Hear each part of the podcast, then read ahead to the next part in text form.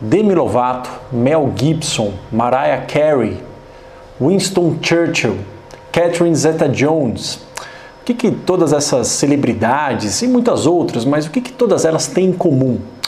Todas essas publicamente são conhecidas por terem transtorno afetivo bipolar. E no vídeo de hoje eu vou ensinar de uma forma muito clara, muito objetiva o que, que é esse quadro e como que a gente pode melhorar a vida dessas pessoas, como a gente pode perceber se isso ocorre dentro de nós.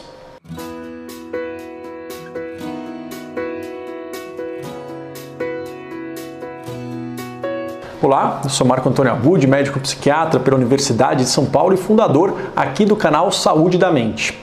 Eu fiz esse vídeo devido a, a muitos questionamentos que eu vejo no consultório e também pelas redes sociais falando sobre é, o transtorno bipolar. Então eu vou tentar dar uma explicação muito clara, não é um quadro fácil e tem muito poucas informações de confiança na internet. Não é fácil fazer esse diagnóstico, tá?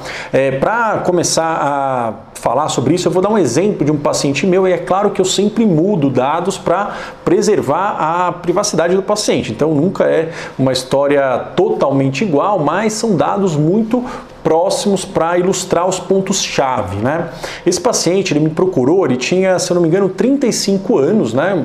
pessoa jovem, e ele estava com pensamentos de morte, uma ideação suicida, né? então ele tinha pensamentos recorrentes de tirar a própria vida, ele estava com muitos sintomas de angústia, de aperto no peito, ele não via graça nas coisas, ao mesmo tempo ele estava muito irritado, explosivo, brigando com todo mundo, tendo atitudes impulsivas relacionadas relacionado a compras, né, gastando muito dinheiro, bebendo muito e ele tinha uma dificuldade muito grande para dormir. Ele estava dormindo em torno de 3, 4 horas por noite. Ele me contou um pouco da história dele. Ele me falou que com 20 anos ele tinha ingressado numa faculdade de ciências da computação e ele não tinha gostado daquilo, tinha achado meio, meio fraco, não tinha achado os professores assim um pouco, um pouco ruins, né? E ele sempre foi muito, muito autodidata, ele teve muita energia, eh, às vezes até meio agitado. Ele falou: vou largar a faculdade e vou abrir a minha própria empresa né, de programação. E ele começou a abrir, começou a ter muito sucesso nisso. É, ele foi construindo e pegando funcionários e trabalhando é, de uma forma muito intensa. Ele falava que trabalhava 16, 18 horas por dia, às vezes. Ele virava várias noites sem dormir, não sentia cansaço e foi construindo a empresa dele, essa empresa de, de programação, né? E fazendo vários, enfim, aplicativos e, e programas, softwares. Eu não entendo muito dessa área e trabalhando intensamente de uma forma é, muito muito pouco vista com as outras pessoas ninguém é, entendia como ele tinha tanta energia é, até que ele recebeu uma proposta de, de compra da empresa dele né? Para ele vender a empresa dele ele vendeu por uma fortuna essa empresa. E ele me procurou é, alguns meses após essa venda com esse quadro. Pensamentos de morte angústia irritabilidade pouca, poucas horas de sono, muita impulsividade para álcool, para compras. Ele estava num quadro desesperador. E o diagnóstico dele é de transtorno afetivo bipolar. É, é muito importante então a gente entender o que, que, o que, que é esse quadro, que é um quadro que ele é de fato muito associado a altíssimos índices de produtividade e altíssimos índices de QI. Bom, então eu vou mostrar para vocês de uma forma muito clara o que, que é o transtorno bipolar agora no flipchart. Então aqui eu vou tentar desenhar é, um gráfico do nosso humor. O transtorno bipolar é uma alteração do humor. Mas o que, é humor? Humor, para a gente da psiquiatria, não tem a ver com alegria e tristeza. Né? Alegria e tristeza são aspectos muito superficiais do humor, não são necessários. Né? São como se fossem a pontinha do iceberg. Né? É, humor, para a gente, tem a ver com o nosso nível de energia, energia física e energia mental, e tem a ver com o nosso nível de sensibilidade. Sensibilidade ao prazer as coisas boas e sensibilidade à dor, né? Todos nós, todo ser humano varia o humor entre aspectos positivos e negativos, certo? Algumas pessoas com vários gatilhos da vida, vários acontecimentos da vida, podem entrar neste quadro, que é um humor persistentemente para baixo, né? humor persistentemente caído. O que, que a gente observa aqui? Uma diminuição do nível de energia física, a pessoa fica cansada, músculo pesado, parece que tem chumbo nos músculos, uma diminuição de energia mental, a mente fica parada, não vem pensamento, é, o raciocínio é lento, é difícil, a gente demora para entender e para fazer as coisas mentalmente. A gente vê uma diminuição da sensibilidade ao prazer. O mundo fica sem graça, sem colorido, o mundo fica em preto e branco, né?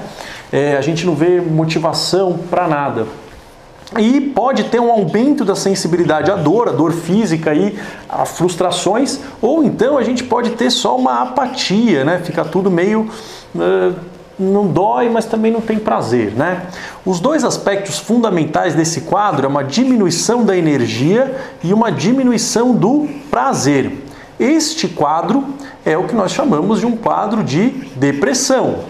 Esses são os sintomas fundamentais da depressão. Vem outros sintomas, claro, né? eu tenho vários vídeos sobre depressão, não é, é, somente isso, mas isso é uma forma simples da gente conseguir entender o que, que é a depressão, que, via de regra, é um afundamento, pode nem vir tristeza, mas uma diminuição de energia e diminuição de prazer são sintomas fundamentais. Só que essas pessoas que têm o transtorno afetivo bipolar, elas vão ter, frente a outros gatilhos, um quadro assim, ó, que pode ser numa magnitude muito alta ou muito baixa. Aonde a gente vê o oposto desses dois parâmetros. A gente vê um aumento do nível de energia física.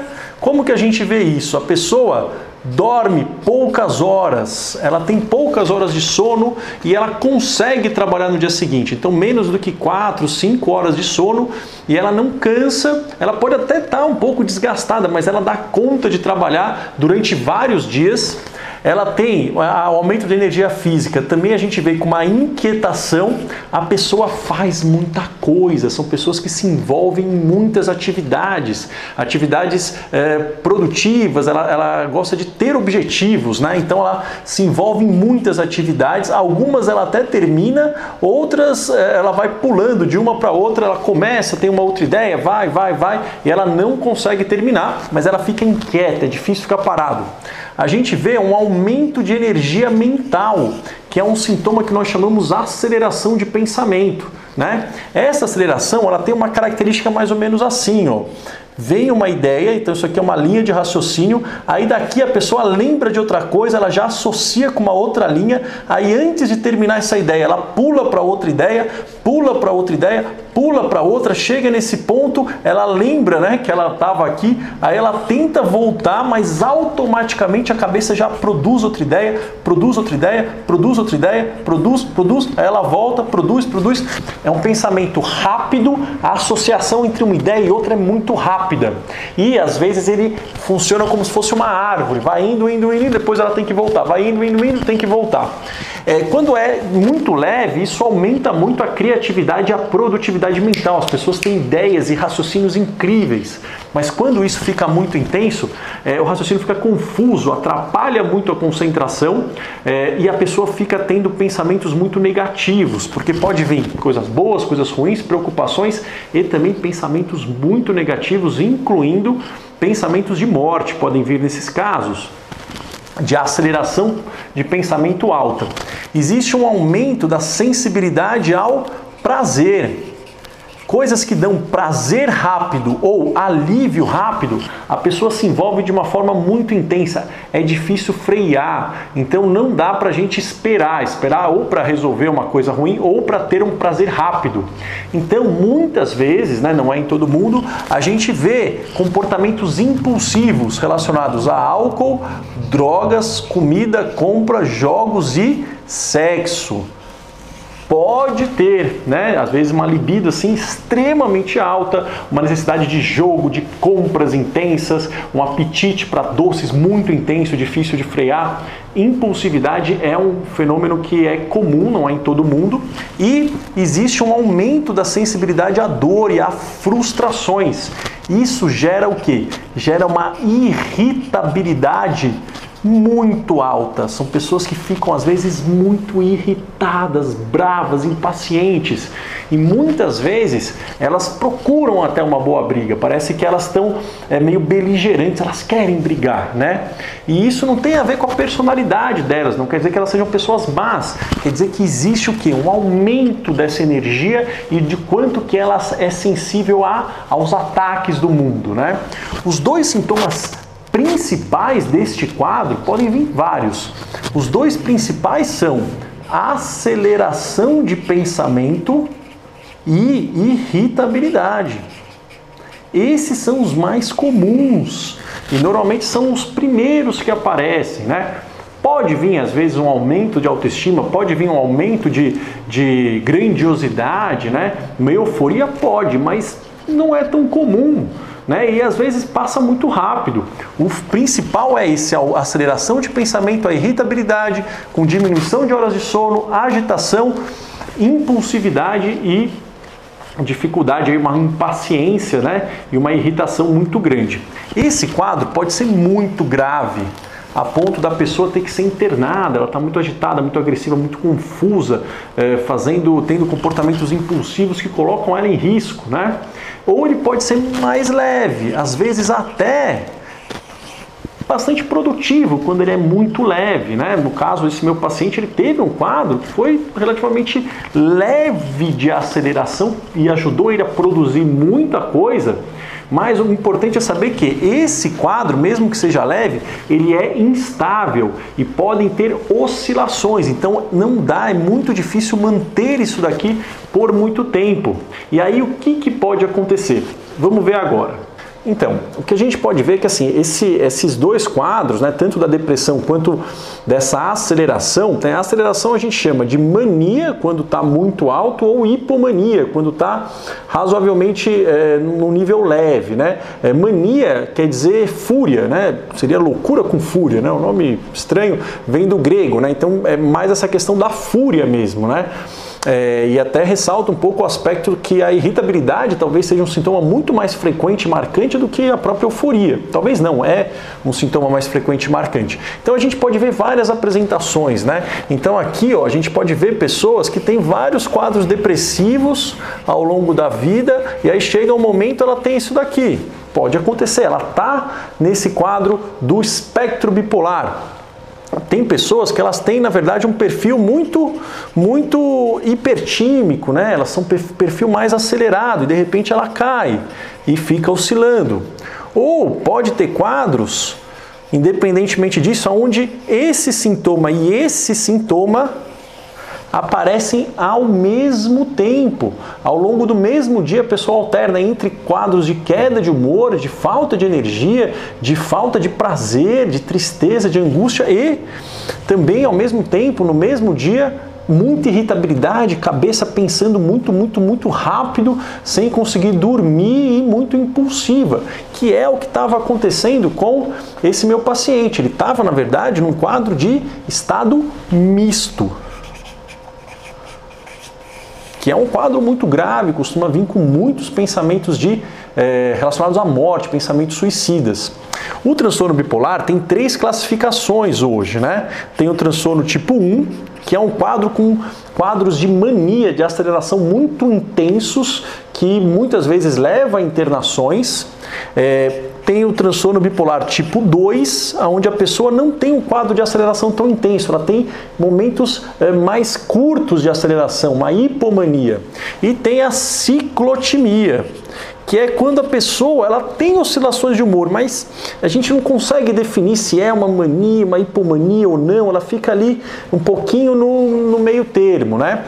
É, hoje em dia a gente acaba chamando, né, isso de espectro bipolar. Por quê? Porque é muito difícil, às vezes, a gente diferenciar né, é, um quadro do outro. O bipolar tipo 1 não, esse daqui é mais claro, né, a gente diferenciar. Mas esses daqui e outros tipos, a gente muitas vezes prefere chamar de espectro bipolar, porque é muito difícil a gente diferenciar. O que é importante saber nesses quadros? Né? É, quando a pessoa está num quadro de aceleração, um quadro de depressão, é importante o tratamento farmacológico, tá? Terapia, outras abordagens são importantes, mas a gente achar uma medicação que equilibre ela é importante sim, né? E são pessoas que elas não se dão muito bem com antidepressivos elas têm uma resposta paradoxal a antidepressivos e estimulantes, como por exemplo a Ritalina ou Venvance. Elas não se dão muito bem com esses remédios. Por quê? Esses remédios às vezes melhoram muito rápido, acelera essa pessoa e depois cai, ou eles podem levar a um quadro misto com sintomas de depressão e aceleração ocorrendo simultaneamente. Então, o que é importante, talvez que eu queira que vocês gravem é o que, que é o quadro, né? quais são as características mais importantes, não é necessariamente uma euforia, uma grandiosidade, pode acontecer, mas é raro, é, e que essas pessoas elas não se dão bem com o antidepressivo, pode ter um quadro misto, né? E são quadros que estão associados a altos índices de QI, principalmente QI verbal, uma média de 10 pontos a mais do que a média da população. São pessoas que estão que está tá associado, né? Além da péssima resposta ao antidepressivo, elas têm quadros depressivos muito jovens, antes dos 25 anos. Então, se a pessoa teve um quadro depressivo muito, muito jovem, a gente tem que ter uma atenção redobrada nisso. Esse quadro tem uma herança genética muito forte. Então, se a gente tem uma história de suicídio, de transtorno bipolar ou de esquizofrenia na família, a gente tem que ficar de olho nesse quadro, porque são quadros que têm uma genética é, que, que se interse intersecciona, certo? E são pessoas que têm muitos podem ter ao longo da vida muitos momentos com pensamentos de morte. Pensamento de morte é muito mais frequente neste quadro do que em quadros de depressão. Então, pessoas que são do espectro bipolar tendem a ter pensamentos relacionados à própria morte ou a suicídio até cinco vezes mais frequentemente do que pessoas que têm depressão. Eu, bom, tem muita coisa para falar desse quadro, é um quadro de difícil diagnóstico, demora tempo para a gente fazer esse diagnóstico, porque normalmente a pessoa ela vai quando ela está aqui ou quando ela está aqui e ela é tratada com antidepressivo de forma errada durante muitos anos às vezes. Mas eu queria só dar esse panorama, a gente pode ir falando depois sobre, sobre esse quadro, são pessoas que estão bem com estabilizadores de humor, eu vou falando sobre isso na série de medicações. Um estabilizador que eu já fiz é, é a quetiapina, mas existem outros, né, como o Depacote, o próprio lítio, que o, que o meu colega Bruno já fez um vídeo sobre, né? É, mas eu queria que vocês tivessem esse panorama, ok? Bom, espero que vocês tenham gostado do vídeo. Eu fiz esse vídeo atendendo a pedidos aí de muitos pacientes meus que, que sofrem ou que são parentes de pessoas que têm este quadro, né? Para eu falar um pouquinho. É, o transtorno bipolar ele é um quadro de difícil diagnóstico, em geral demora em média 15 anos desde o primeiro quadro depressivo até a pessoa é, ter esse diagnóstico, e nesse tempo ela pode ser medicada de uma forma muito ruim. Né? Bom, mas escrevam aqui nos comentários o que, que vocês acharam, se vocês têm, conhecem alguém que pode se encaixar nisso, vocês têm alguma dúvida, né? Ou se de repente vocês acham que, que vocês podem, podem de repente ter esse transtorno, né? É, caso isso ocorra, é muito importante vocês passarem por uma avaliação médica. Ok? Vou ficando por aqui é, e eu vejo vocês no nosso próximo vídeo. Um forte abraço e até lá. Tchau, tchau.